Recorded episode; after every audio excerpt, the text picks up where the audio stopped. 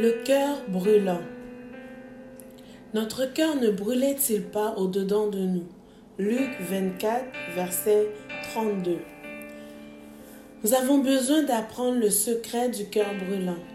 Quand Jésus nous apparaît, c'est un feu qui nous embrase. Nous avons des visions merveilleuses. Notre vie change et notre route prend la direction du miraculeux.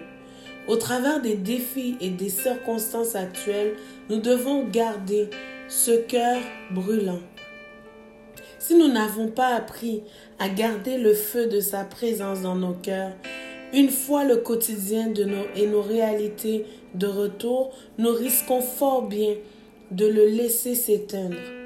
Nous ne devons pas ignorer les lois qui régissent notre nature. Le seul moyen, par exemple, de donner libre cours à nos émotions est de discerner clairement où elles vont nous mener.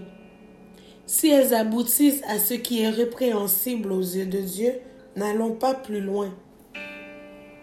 Une fois que l'on est revenu à Dieu comme nous l'avons fait hier, c'est de garder nos cœurs et garder notre position de fils et de fille de Dieu en prenant des décisions pour Dieu à chaque instant.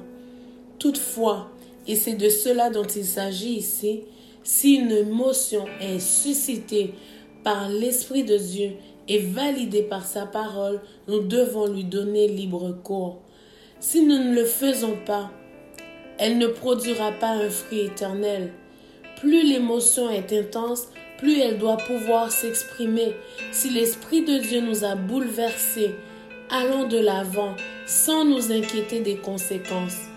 Quand Dieu nous touche si intensément comme ses deux disciples, nous devons prendre la décision de le suivre sans nous soucier de ce que notre chair en pense.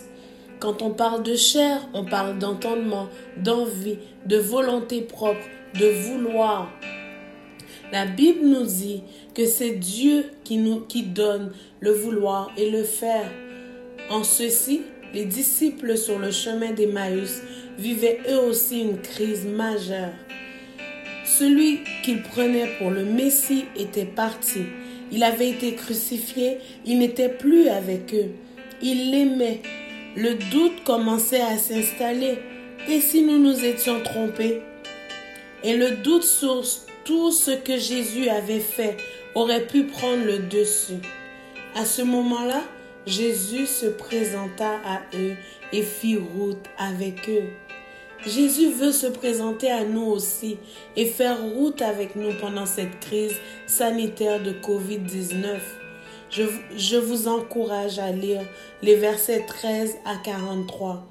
C'est tellement riche et nos cœurs encore aujourd'hui ne brûlent-ils pas en lisant ces versets? Jésus est bon et il nous réveille à sa présence. Nous avons tellement besoin d'un réveil personnel. Par la suite, ils ont attendu le Saint-Esprit avec espoir. Ils n'étaient plus les mêmes qui marchaient dans la tristesse.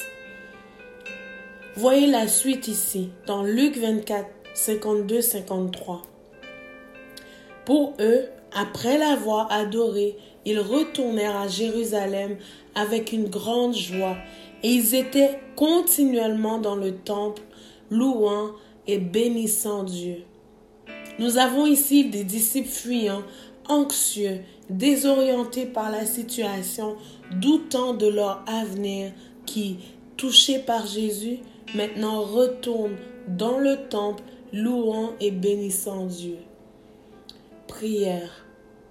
Père, nous voulons être animés des sentiments qui étaient chez ces deux disciples de Jésus.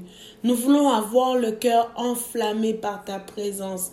Que la même passion qui habitait leur cœur nous anime pour chercher à être comme toi. Même en cette saison, nous avons besoin et nous voulons un réveil personnel. Amen.